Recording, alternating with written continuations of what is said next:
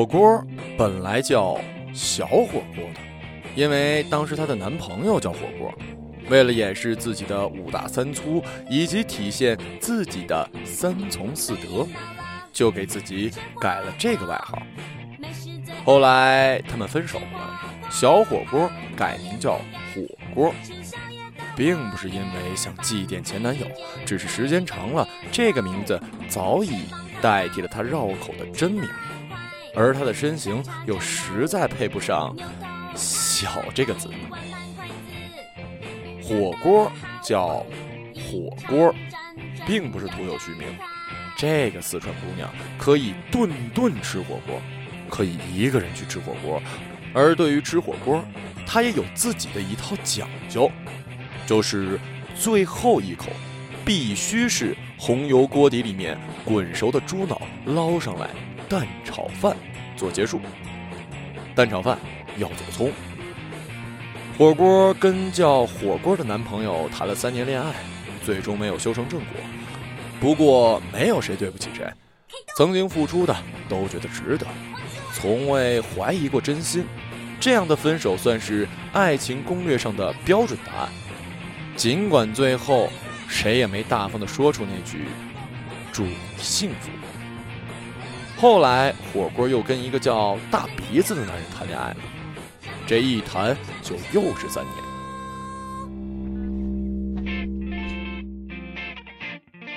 这三年里面，火锅还是叫火锅，可像是被诅咒了一样，火锅又在第三年分手了。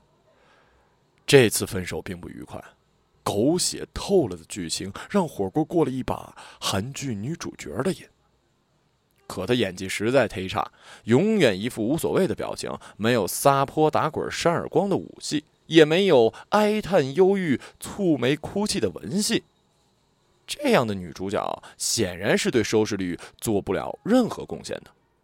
于是，本来看似会一出三十集的韩剧，骤然变成一部只有三集的英剧。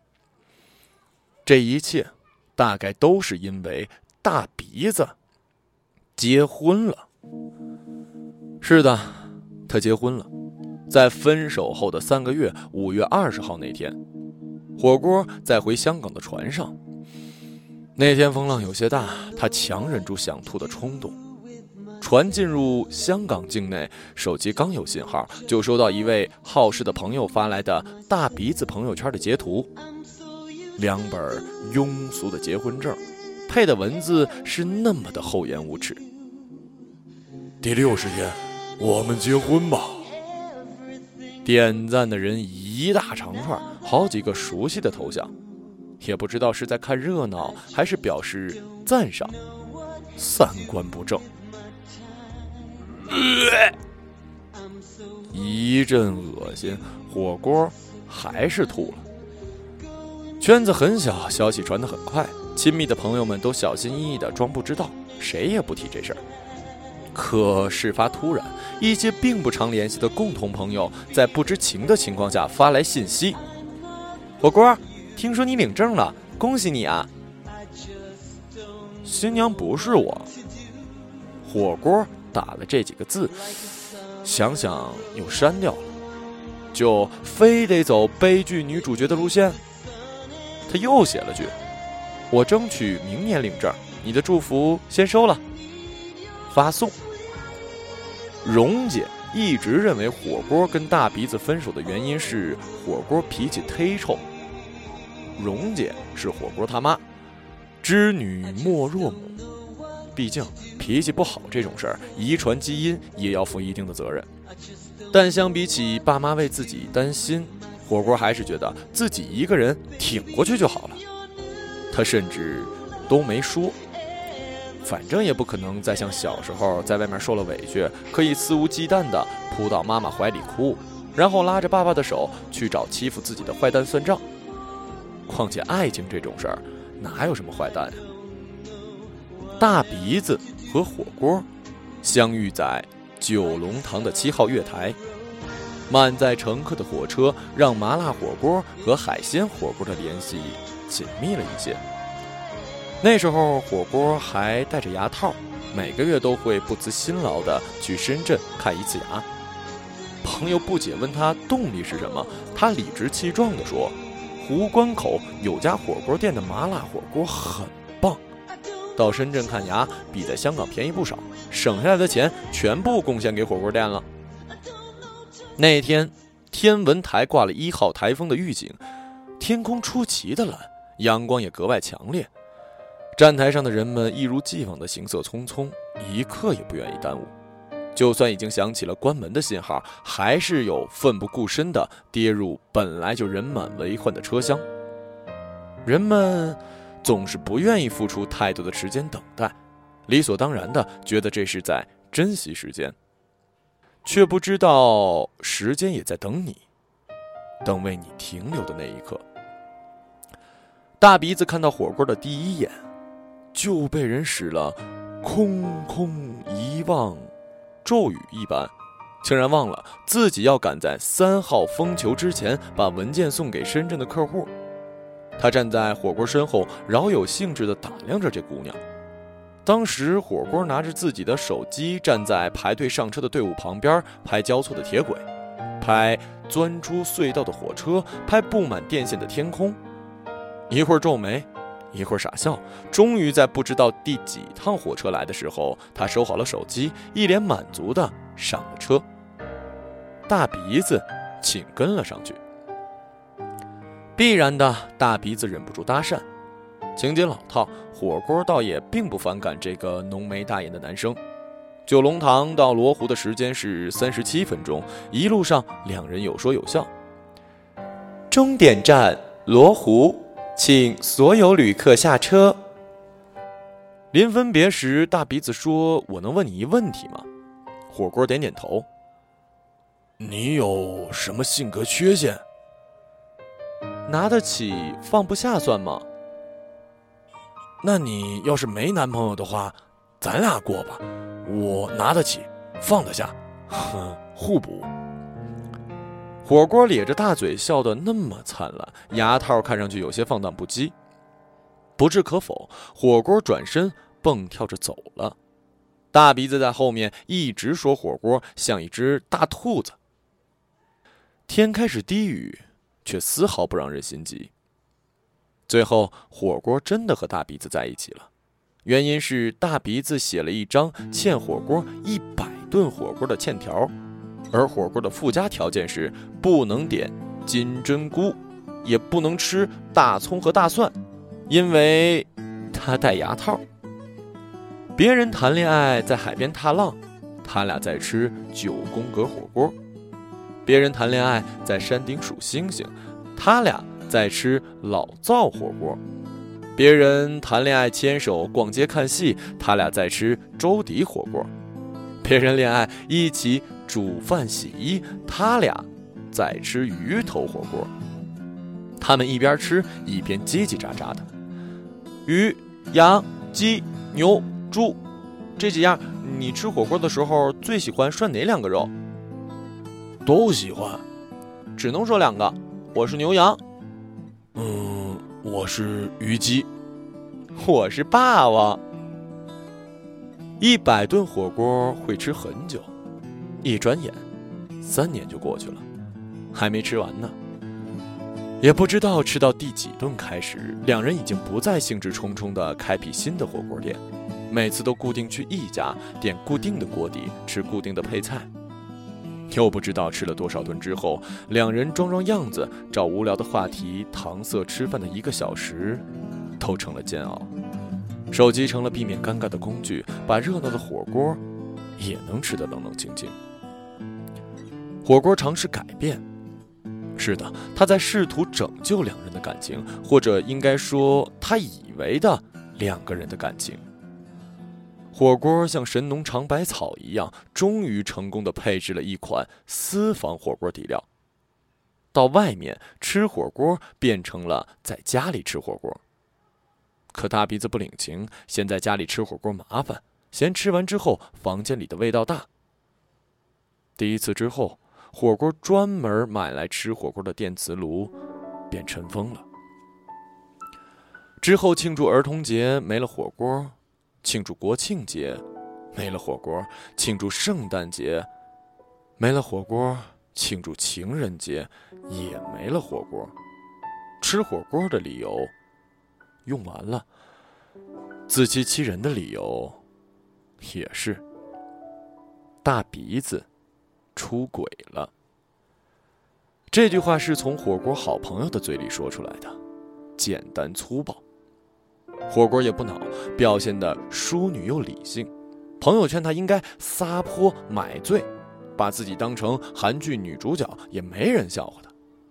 他却说自己只想当一酷逼，因为他知道，不管事情多狗血，写出的爱情戏也成不了一种风格。按照之前的约定。大鼻子和火锅会有一次分手旅行和吃最后的晚餐。分手旅行的地点选在了台湾，因为他们都想去听李宗盛的演唱会。小李他唱：“陌生的城市啊，熟悉的角落里，也曾彼此安慰，也曾相拥叹息。不管将来面对什么样的结局。”小李他还唱：“还未如愿。”见着不朽，就把自己先搞丢。穿越山丘，才发现无人等候。最后一顿晚餐，火锅带大鼻子回了四川。在火锅中学的路边摊上，他请大鼻子吃了一顿冒菜。他告诉他，火锅是一群人的冒菜，而冒菜是一个人的火锅。从今往后。我们就不能在一起了。祝你火锅常在，冒菜不常有。两人一前一后回了香港，没有再联系。期间，火锅摘掉了牙套，吃火锅吃得更畅快了。偶尔听到大鼻子的一些消息，比如他最终还是没有和那女生在一起，比如他搬家了，很多家具都扔掉了。唯独带走了火锅送他，他却一直嫌弃的红沙发。火锅心里暗自发笑，失去了，才懂得珍惜，原来真的是真的。原本以为悟出大道理之后，故事就该结尾了，可生活总像科教片一样，循循善诱，耐心的举着一个又一个的例子。火锅和大鼻子在九龙塘再次不期而遇。同样的三十七分钟里，两人一言不发。临别的时候，大鼻子说：“我能问你一个问题吗？”火锅点了点头。嗯，你好吗？挺好的。火锅照吃，舞照跳。乌们慢散。什么意思啊？女汉子啊！可是你没有慢，也没有散，你只是一个乌门。火锅笑了笑。女人，原来她也会承认自己是女人呐。都说同龄的男人和女人，男人的心灵年龄会比女人小三岁。大鼻子和火锅就是典型。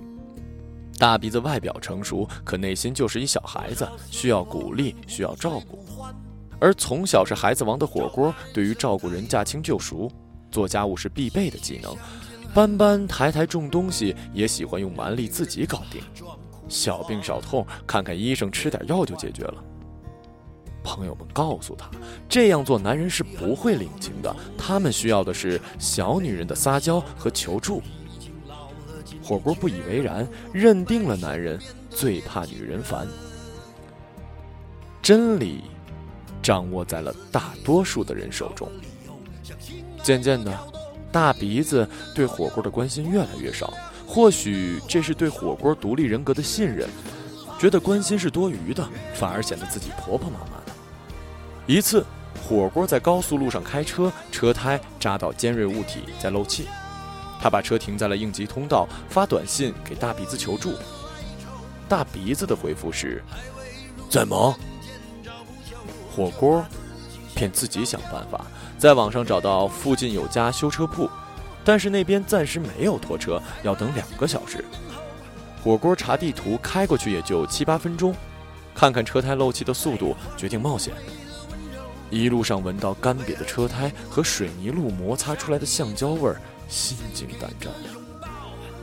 换上新车胎之后，火锅发短信跟大鼻子汇报，言辞兴奋，报喜一般，觉得自己大胆又机智。大鼻子回复：“牛逼。”火锅心中暗自得意。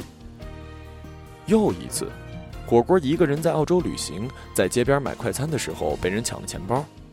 吓傻了的他，连抢钱的人样子都没看清。回过神之后，他笑得上气不接下气，因为那天早上他换了一钱包，所有证件和大部分钱都在另一个钱包里。他发现自己出门带了昨天的钱包，里面只有些零花钱。他没觉得这件事情危险，反而觉得自己运气好。他发微信把这件事告诉了大鼻子，言辞欢快，像讲笑话一般。大鼻子回复。牛逼！火锅很开心，他觉得这是大鼻子对他的肯定。直到有一次，火锅参加完公司活动，穿着高跟鞋走到地铁站，一个不小心就扑街了。这次他站不起来，鞋跟断了，脚扭了，膝盖血肉模糊。他掏出电话想打给大鼻子，想了想。他拨了九九九，躺在车上，听着警报声，哭喊着去医院。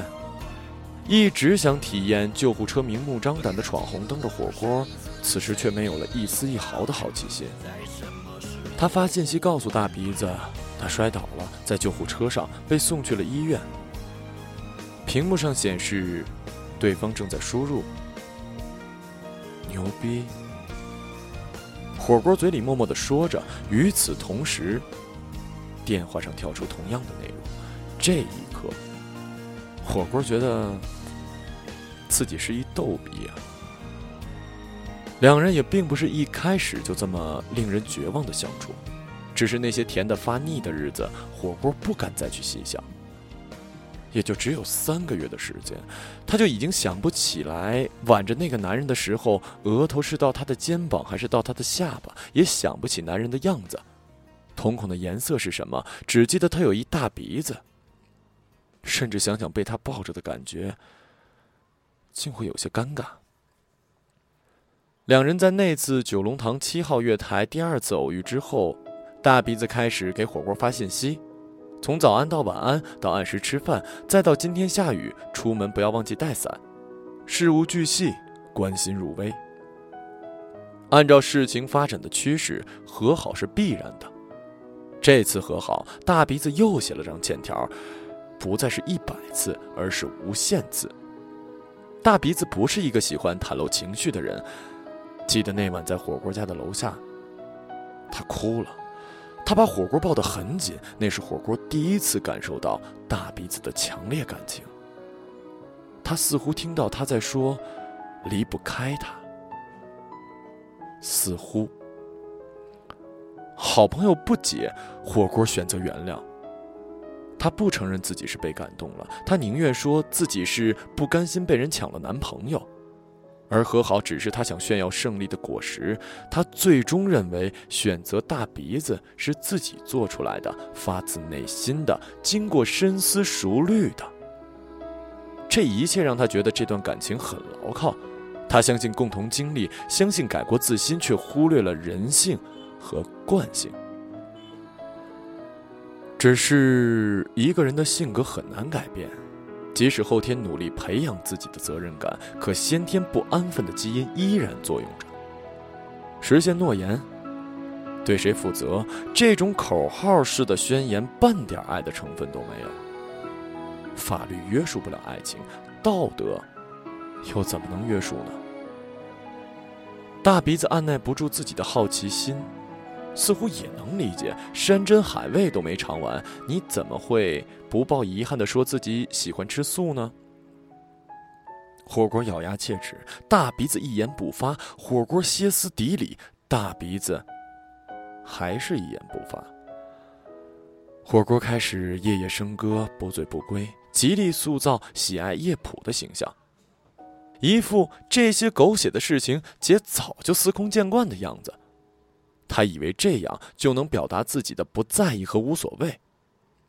朋友骂他怂，他喃喃道：“从了自己的心，又怎能不怂呢？”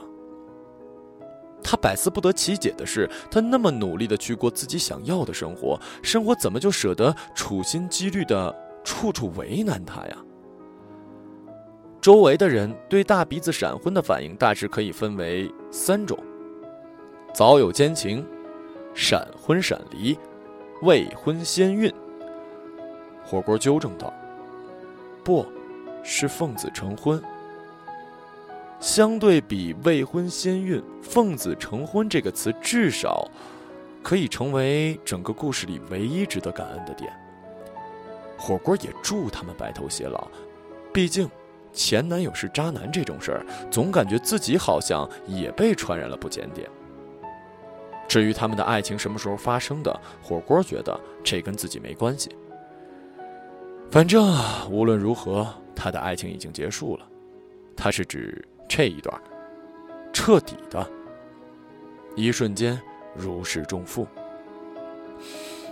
服务员，再给我加份猪脑，蛋炒饭要走葱。